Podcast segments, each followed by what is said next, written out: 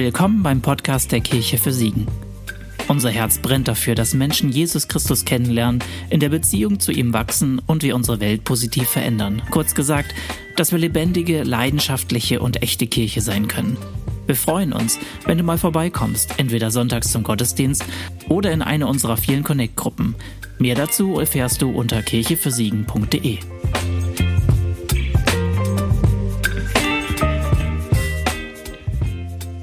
Vielen Dank, Lowprice Team, dass ihr habt uns mitgenommen in äh, diese Jahreszeit, äh, wo draußen sehr kalt ist und Schnee liegt und äh, wir haben so eine innere Zuversicht und innere Wärme, dass wir wissen, wo unsere Verbindlichkeit in der Himmel ist. Vielen lieben Dank. Ähm, es erinnert mich an meinen Beruf. Ich würde mich kurz hier vorstellen für diejenigen, die mich nicht kennen. Ich heiße Mobin äh, und ich komme ursprünglich aus dem Iran. Ich war Muslim und ich ähm, glaube an Jesus Christus als meine Herr und Heiland. Und ähm, ich bin 31 Jahre alt. Ähm, ich bin vom Beruf ähm, Krankenpfleger. Ich arbeite im Krankenhaus, in Diakonie, auf der Intensivstation. Ähm, meine Berufung ist, äh, Gottes Wort zu übersetzen in verschiedene Gemeinden. Ähm, also ich bringe Gottes Wort quasi von Deutsch in Farsi oder von Englisch in Deutsch und so weiter. Ich habe hier oftmal in der Gemeinde auch schon moderiert und ich habe das Privileg und Chance, dass ich das zweite Mal hier stehe in der Gemeinde und ich mit euch über Jesus zu reden. Ähm, Entschuldigung, wenn ich ein paar Grammatikfehler habe. Ich bin erst seit 2017 äh, hier in Deutschland. Äh, wichtiger, seit acht Jahren glaube ich an Jesus. Ähm, ich erinnere mich, es war Februar 2006. Ähm, es war auch so kalt äh, und äh, war auch richtig relativ äh, sehr kalte Jahreszeit in, ähm, in Österreich, in Wien, äh, wo ich mein Herz zu Jesus gegeben habe. Ja, äh, wir beginnen mit unserer ähm, Predigt heute. Wir befinden uns in einer Predigtreihe, äh, heißt bewusst Einfluss nehmen. Es tut mir leid, dass ich keine PowerPoint vorbereitet habe. Meine Predigt ist erst seit vor zwei Stunden zu Ende gekommen. Es war viel hin und her und das war wirklich eine sehr großartige Herausforderung. Glaubt ihr mir, diejenigen, die nicht hier auf der Bühne waren, es ist wirklich herausfordernd. Es kommt wirklich viele Herausforderungen, bis du ähm, dich vorbereitet vor der Predigt. Das kann die, ähm, der Finn kann das bezeugen und Ida, Basti, äh, diejenigen auch, die der Predigtreihe schon vorbereitet haben. Heute ist eine kurze Wiederholung ist von was alles gewesen ist und dann am Ende kommt eine kurze Impuls. So, ich kann leider ohne meine Notiz nicht arbeiten. Also, äh, wir haben es ähm, am Anfang von Basti gehört. Äh, seine Predigt äh, hieß Einflussnehmer. Und ähm, er, hat uns, äh, er hat mit uns gesprochen, dass wir die Einflüsse bei uns wahrzunehmen. Und ähm, es hat mich fasziniert, wo er über Salz und Licht gesprochen. Ähm, er hat mich hier auch hier, nach, hier vorne geru gerufen und ich habe viel Salz im Mund genommen.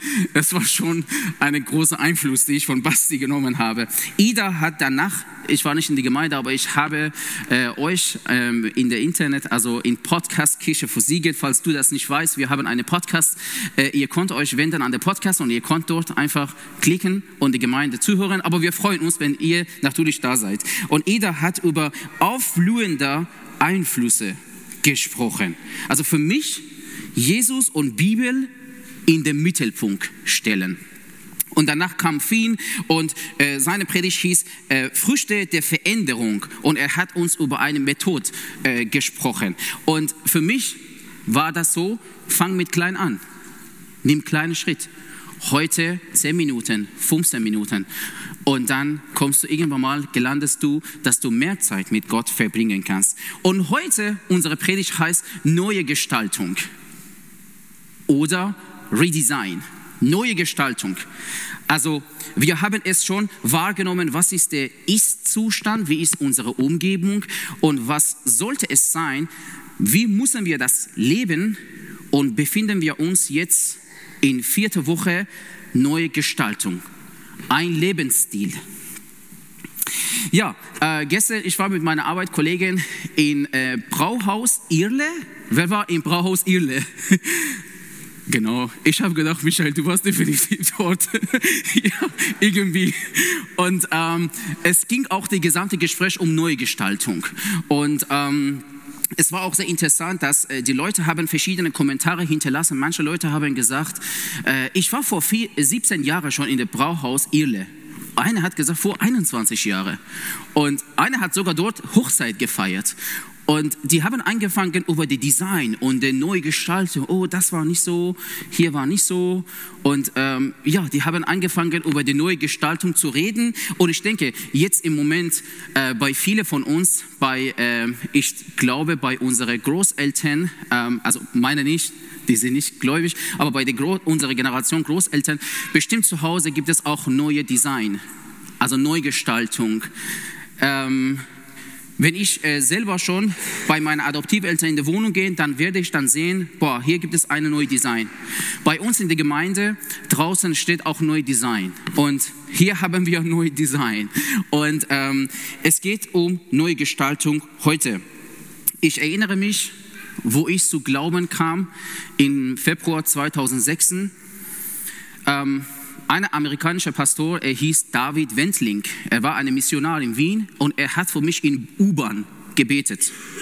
Er hat für mich in Karlsplatz U-Bahn gebetet und nach dem Gebet mein Leben hat sich völlig verändert. Ich komme raus aus der U-Bahn in Wien und dann, wir befinden uns im Februar 2016 und ich sehe vor meinen Augen eine andere Jahreszeit.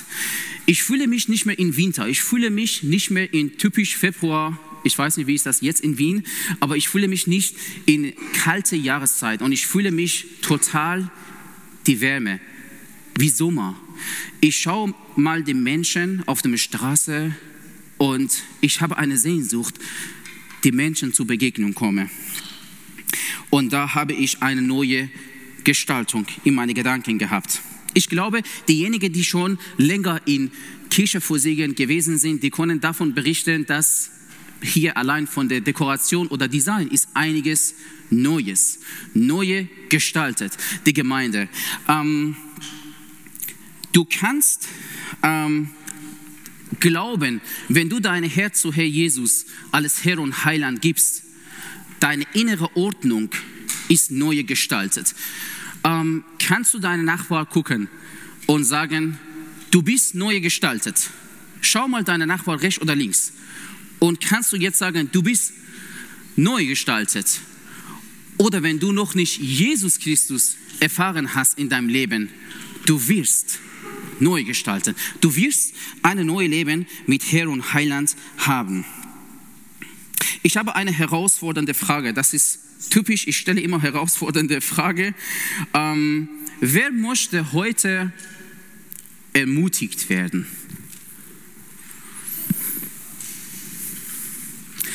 Wer möchte heute ermahnt werden?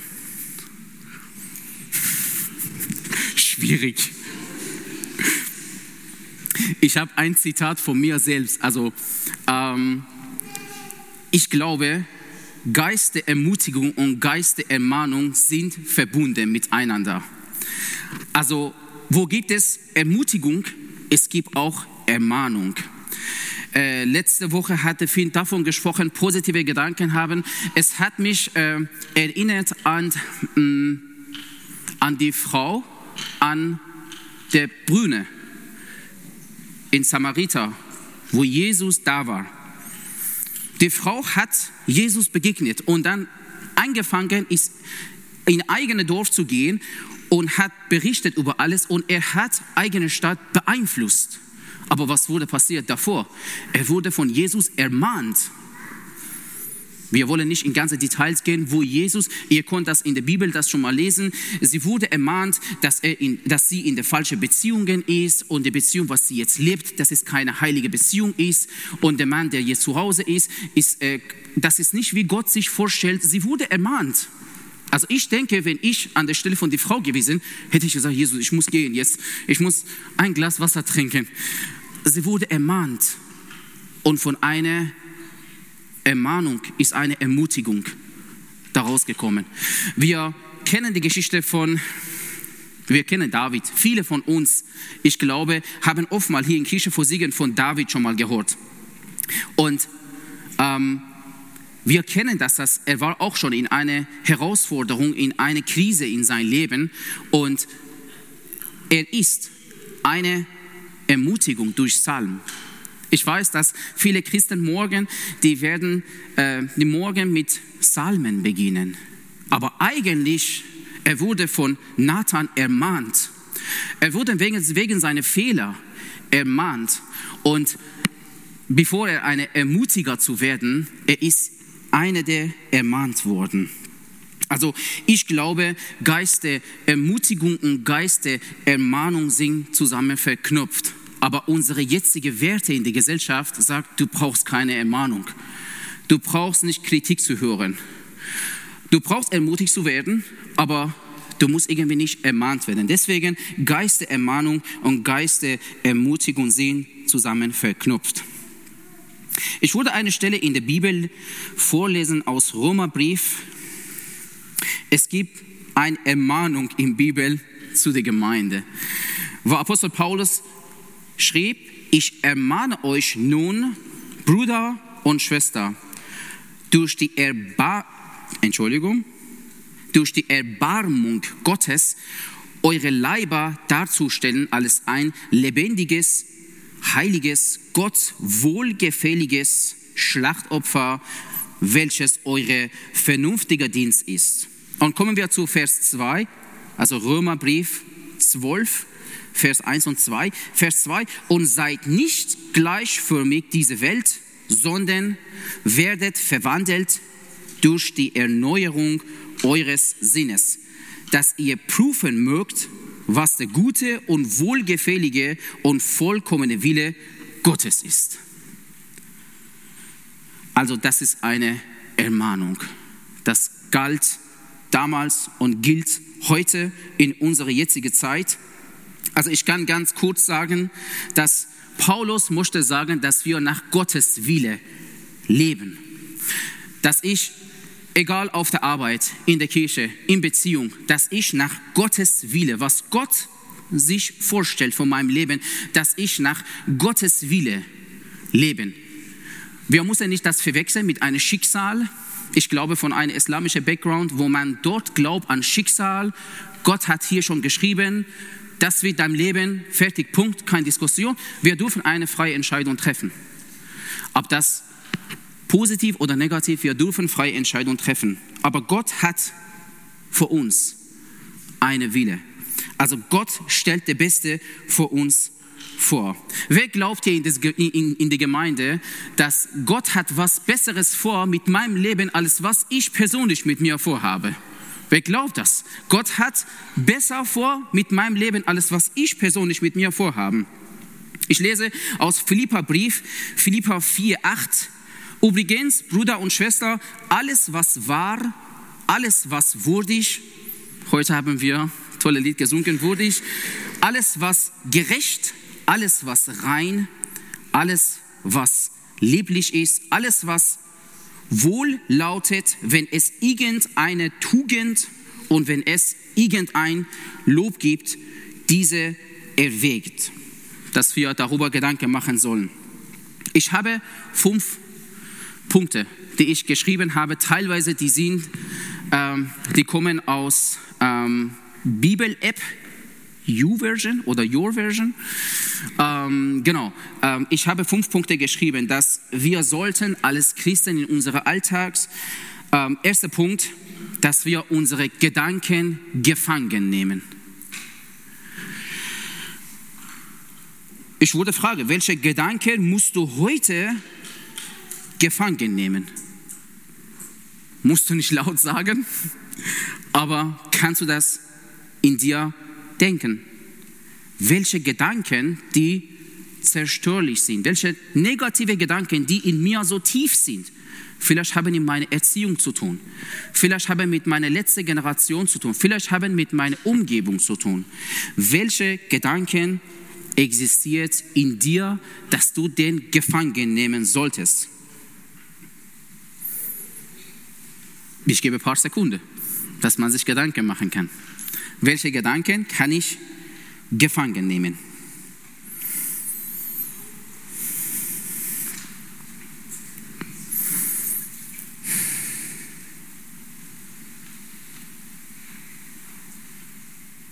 Welche Gedanken kann ich in meinem Gehirn gefangen nehmen, die eigentlich nicht zugehört zu meinem neuen Leben?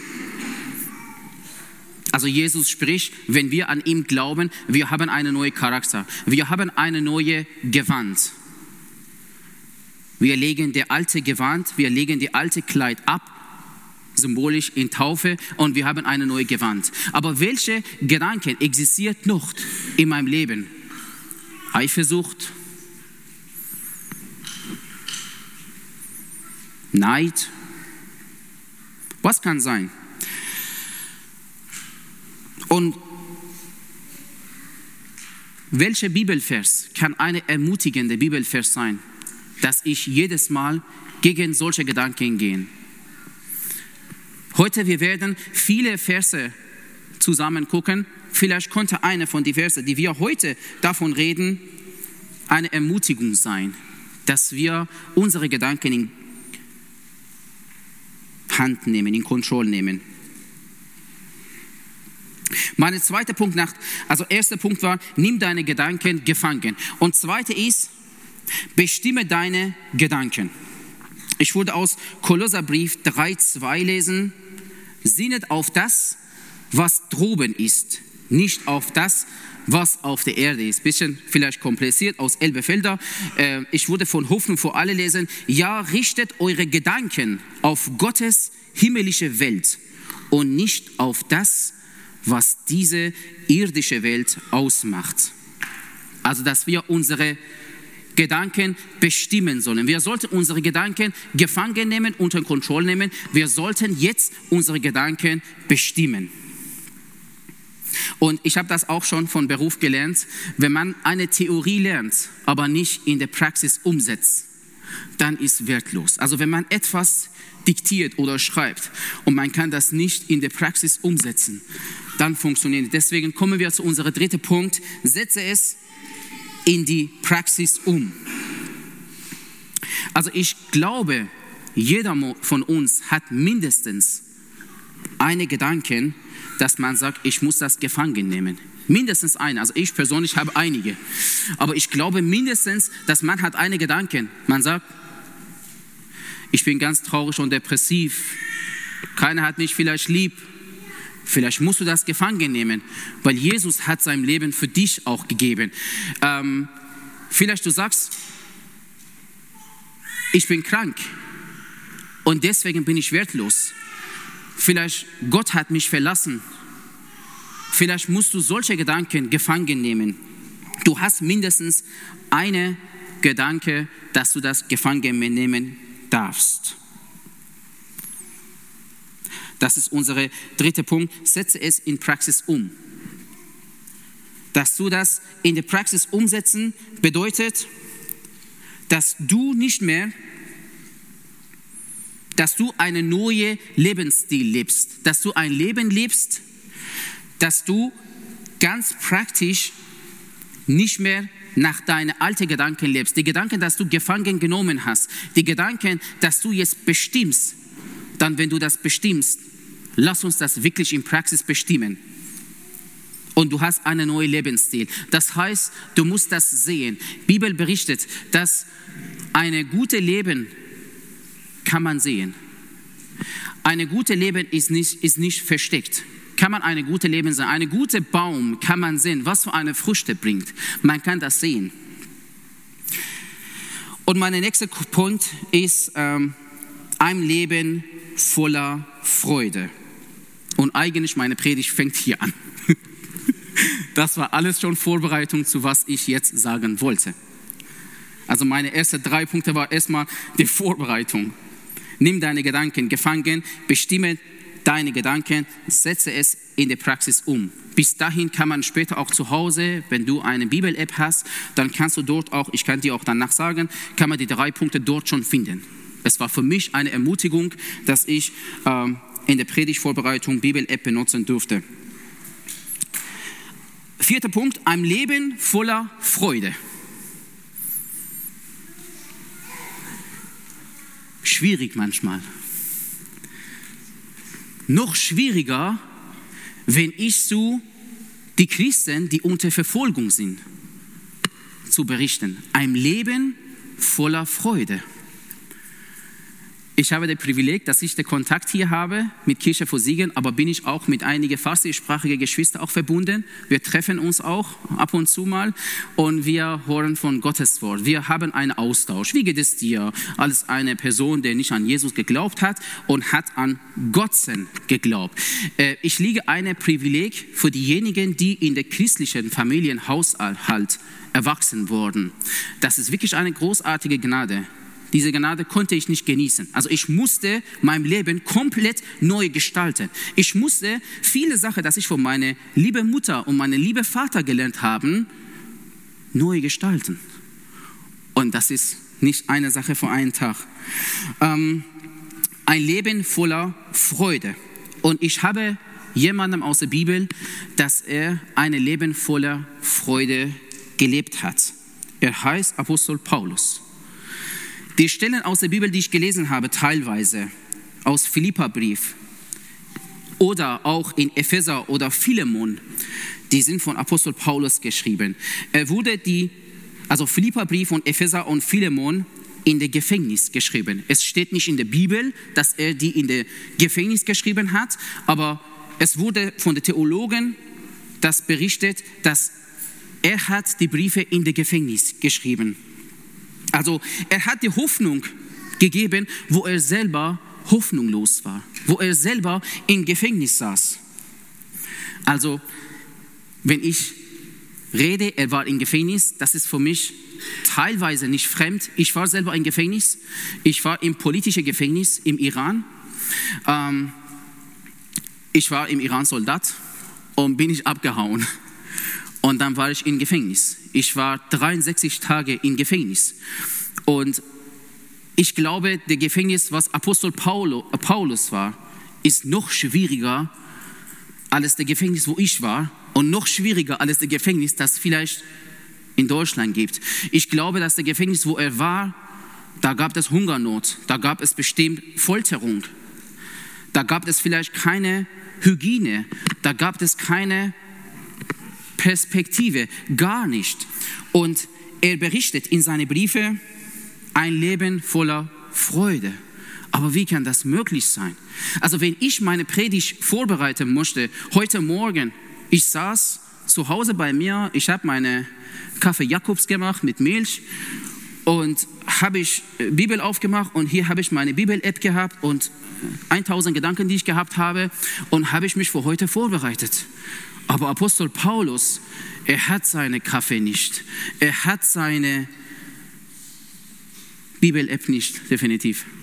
Ähm, und er konnte trotzdem eine Ermutigung sein. Damals, aber auch jetzt.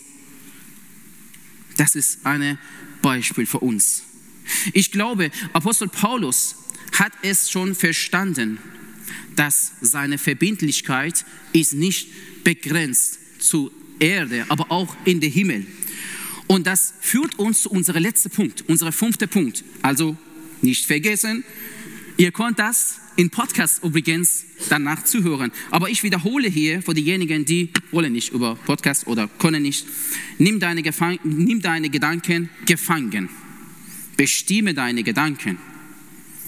Setze es in der Praxis um. Vier, ein Leben voller Freude. Und fünft, Fünfter Punkt ist eine neue Kultur und eine neue Stadtangehörigkeit. Also, bevor ich in den fünften Punkt einsteige, ich wurde über zweite Gefängnis, wo ich erlebt habe in meinem Leben, berichten. In Kufstein. Also in Österreich, alles eine Gläubige. Ich war auch im Gefängnis. Ich war vom Glauben im Gefängnis, ich war nach dem Glauben im Gefängnis. Und alles ein Asylant. Ähm, heutzutage, man hört auch in den Nachrichten, dass viele von den Asylanten müssen gefangen werden, die müssen Pushback, wir müssen Pushback machen, wir müssen den äh, zurücksenden. Ähm, ich will nicht in die politischen Themen rein, einsteigen. Ähm, ich will nur einfach mal sagen, ich habe das auch schon erfahren. In Kufstein, eine wunderschöne Stadt, dass ich im Gefängnis war. Und manchmal, wenn ich mit meinen Kollegen über Urlaub spreche, und einige Mal wurde schon passiert, dass sie über Kufstein gesprochen haben. Und ich bin auch ganz selbstbewusst. Ich sage, ja, ich weiß, wovon ihr redet. Ich war auch in Kufstein. Ich gehe nicht in die Detail von Gefängnis, aber ich erzähle denen, dass ich auch schon in Kufstein war. Das verbindet manchmal Menschen auch. Ähm, ja, ähm, Kufstein für mich ist auch ein Beispiel, weil in dem Moment, wo ich von dem Gefängnis rauskam, vor erstem Mal habe ich das schöne und tolle Berge gesehen in Österreich und habe ich gesehen, dass jetzt habe ich eine ganz neue Perspektive. Am Anfang für mich Kufstein war Finsternis. Aber danach, als ich von Kufstein raus, also vom Gefängnis rausgekommen bin, dann Kufstein, für mich war richtig wirklich Kufstein, wie es sein soll. Ähm, liebe Geschwister, ich möchte euch mit meinem Wort sagen, dass wir sind, wir leben in die Welt, aber wir sind nicht von der Welt. Das haben wir, glaube ich, ein paar Mal gehört. Und wenn du das noch nie in deinem Leben gehört hast, kannst du jetzt hören. Wir sind in die Welt, aber wir sind nicht von der Welt. Schwierig, herausfordernd. Viele nennen das Parallelgesellschaft. Viele werden uns ignorieren, nicht akzeptieren.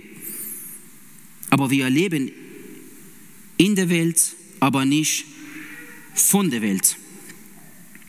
Ich kann ein Beispiel geben, wo in der Welt gibt es nur Schmerzen und nicht so richtig wahre Freude oder wahre Ermutigung. Ähm, durch meinen Beruf als Krankenpfleger, ich war einmal in Bremen, in Symposium Bremen. Und da war, da gab es eine Intensivpflege Fortbildung. Alles war toll vorbereitet, alles toll dekoriert, neu gestaltet. Wir waren in der Saal und wurde uns berichtet, dass es gibt eine TED Online Fragebeantwortung. Also man konnte die Fragen stellen und dann man konnte einfach mal in ein Tablet oder in eigene Handy über TED alles antworten und man hat dann eine Statistik auf der Bühne gehabt und das war total verrückt, wie das technologiemäßig und wie, da, wie modern alles war.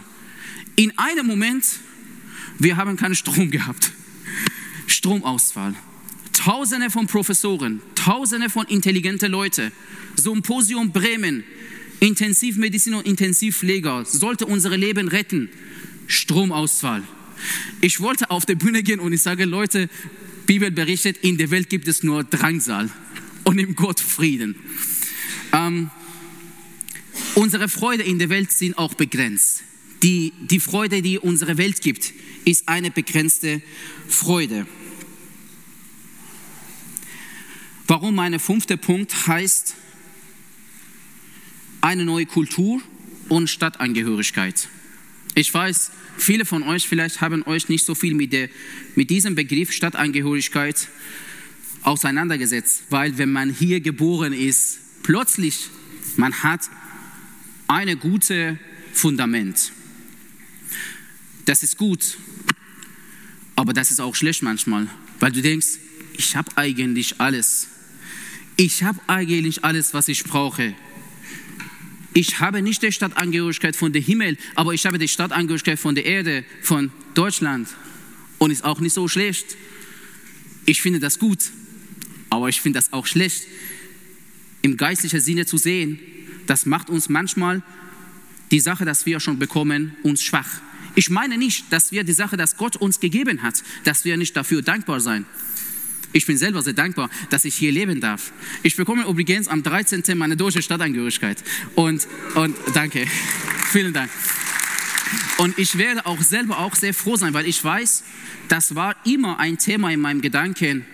Wo gehörst du hin? Aber ich glaube, ab 13. Dezember, mein Charakter verändert sich nicht. Also ich fange nicht mit Lederhose auf der Straße kommen und mit einem Glas Bier. Also ähm, mein Leben verändert sich nicht. Also ich bin der Mubin. Ich bin der Mubin, der war vor der Stadtangehörigkeit und danach. Und was bleibt in meinem Leben für ewiglich, ist meine Stadtangehörigkeit in den Himmel. Es gibt eine wahre Hoffnung. Heute geht es um Hoffnung. Also ich weiß, in vielen Kirchen, es wird über Hoffnung heute berichtet. Es wird von Jesaja-Brief auch gesprochen, dass Jesaja hat über Jesus gesprochen, dass er wird kommen. Jemandem wird kommen dann ist endlich mal die Elend zu Ende. Also in viele Kirchen werden auch, wie hier, ähm, Kerzen geben. Und heute ist Tag der Hoffnung. Und vielleicht sagst du jetzt am Ende deiner, also am Ende unserer Stunde, ich habe Mobbing nicht verstanden. Ich habe keine Hoffnung bekommen. Vielleicht sagst du, wovon redest du? Was willst du uns überhaupt heute sagen? Eine Kultur aufbauen nach Gottes Reich. Was willst du uns jetzt sagen? Mit deinen Beispielen, die du uns gegeben hast. Ich werde euch noch ein Beispiel geben, dann werde ich meine Predigt enden. Als Intensivpfleger, dass ich noch bin, eine Woche, ich habe einen neuen Job ab 1.1. Ähm, manchmal du hilfst die anderen Menschen. Ich habe oft die Chance bekommen, die Menschen zu wiederbeleben. Also Wiederbelebung ist für unsere Gesellschaft etwas Besonderes, aber für mich ist alltäglich. Für mich ist was, dass ich äh, ganz normal, also wenn ich auf der Arbeit gehe und dann denke ich mal, bin ich gespannt, wie viele Leute muss ich heute wiederbeleben. Das ist für mich, gehört zu meinen Standards. Und ich bin zu einer, dass er, ähm, also viele meiner Kollegen sagen, Mobin, wenn du ein Leben retten möchtest, mach das ein bisschen langsamer. mach nicht so schnell. Ähm, manchmal, wenn du einen Mensch wiederbeleben möchtest, oftmal werden die Rippen gebrochen. Man geht auf das Herz und druckt man und oftmals werden die Rippen gebrochen. Um das Leben zu schaffen, es gibt einen Schmerzen, es gibt einen Preis. Und ich habe das mal gehört, dass ich habe das selber live noch nicht erlebt, eine Geburt, aber ich habe das mal gehört, dass wenn man schwanger ist und bekommt ein Kind, danach sind die Schmerzen teilweise weg, obwohl du hast immer noch Schmerzen. Aber die Freude ist viel größer als deine Schmerzen. Und werden dann die Schmerzen in einem Moment, in einer Sekunde, ich weiß nicht wirklich, aber ich höre das oftmal, dass auf einmal ist Freude. Und vielleicht du sagst, Mobin, ich weiß es nicht. Ich habe immer noch nicht verstanden, was du mir sagen willst. Ich glaube, ich habe meine Glaube verloren. Eine große Lüge das gibt. Ähm, ich war vor einigen Monaten sehr kaputt. Und dann kam ich zur Begegnung mit einigen farsischsprachigen Geschwistern. Und die konnten mich ermahnen und ermutigen. Und die haben mir gesagt, Bobin, du befindest dich in einem geistlichen Koma. Das war sehr interessant für mich, als jemandem, der weiß, was Koma ist. Du hast tagtäglich mit Koma zu tun. Manchmal ich begrüße meine Patienten, hallo, geht es Ihnen nicht gut? Ich versetze Sie in der Koma. Bis nächste Woche, auf Wiedersehen. Sie schlafen jetzt. Alle, die Kontrolle über Ihr Leben liegt in meiner Hand. Essen, Trinken, alles liegt in meiner Hand. In einer Woche. Und da lernt man, die Kontrolle zu verlieren und jemand zu vertrauen. eine von der farsischsprachigen Geschwister hat mir gesagt, du befindest dich in einem geistlichen Koma. Du bist nicht, du glaubst an Jesus als Herr und Heiland. Du bist gerettet. Du bist neu geboren. Du kannst nicht geistlich tot sein. Du befindest dich in einem geistlichen Koma. Manchmal bist du wach. Manchmal machst du die Augen auf. Manchmal siehst du. Manchmal sprichst du. Bist du in zwei Sekunden wieder weg. Du bist in eine geistige Koma vielleicht, wie ich persönlich war. Ich war in eine geistliche Koma. Und ich wusste, jemand wartet auf mich draußen. Also genau wie eine Patient, der liegt in der Koma, er weiß, es gibt ein medizinisches Team, die warten auf dich. Ich kann Kontrolle abgeben. Ich wurde eine Woche weg, aber ich weiß, jemand wartet auf mich. So ist im Glauben für uns. Jemand wartet auf uns. Wenn wir in geistlicher Koma sind, jemand wartet auf uns und er heißt Jesus. Er wartet auf uns. Wenn wir Menschen in einer Krisensituation unsere Kontrolle abgeben zu einem Pfleger oder zu einem Arzt, dass der auch selber begrenzt ist, wie viel mehr müssen wir unsere geistliche Kontrolle zu unserem Herr und Heiland abgeben?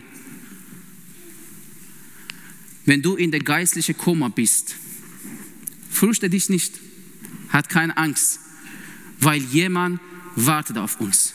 Jemand hat den größten Preis für dich schon bezahlt, auf der Golgatha.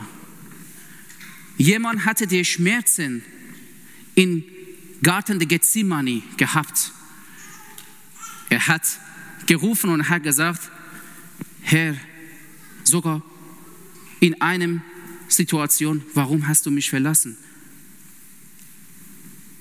Vielleicht bist du in einer Situation, dass du sagst, ich sehe keine Hoffnung mehr. Heute geht es um Hoffnung.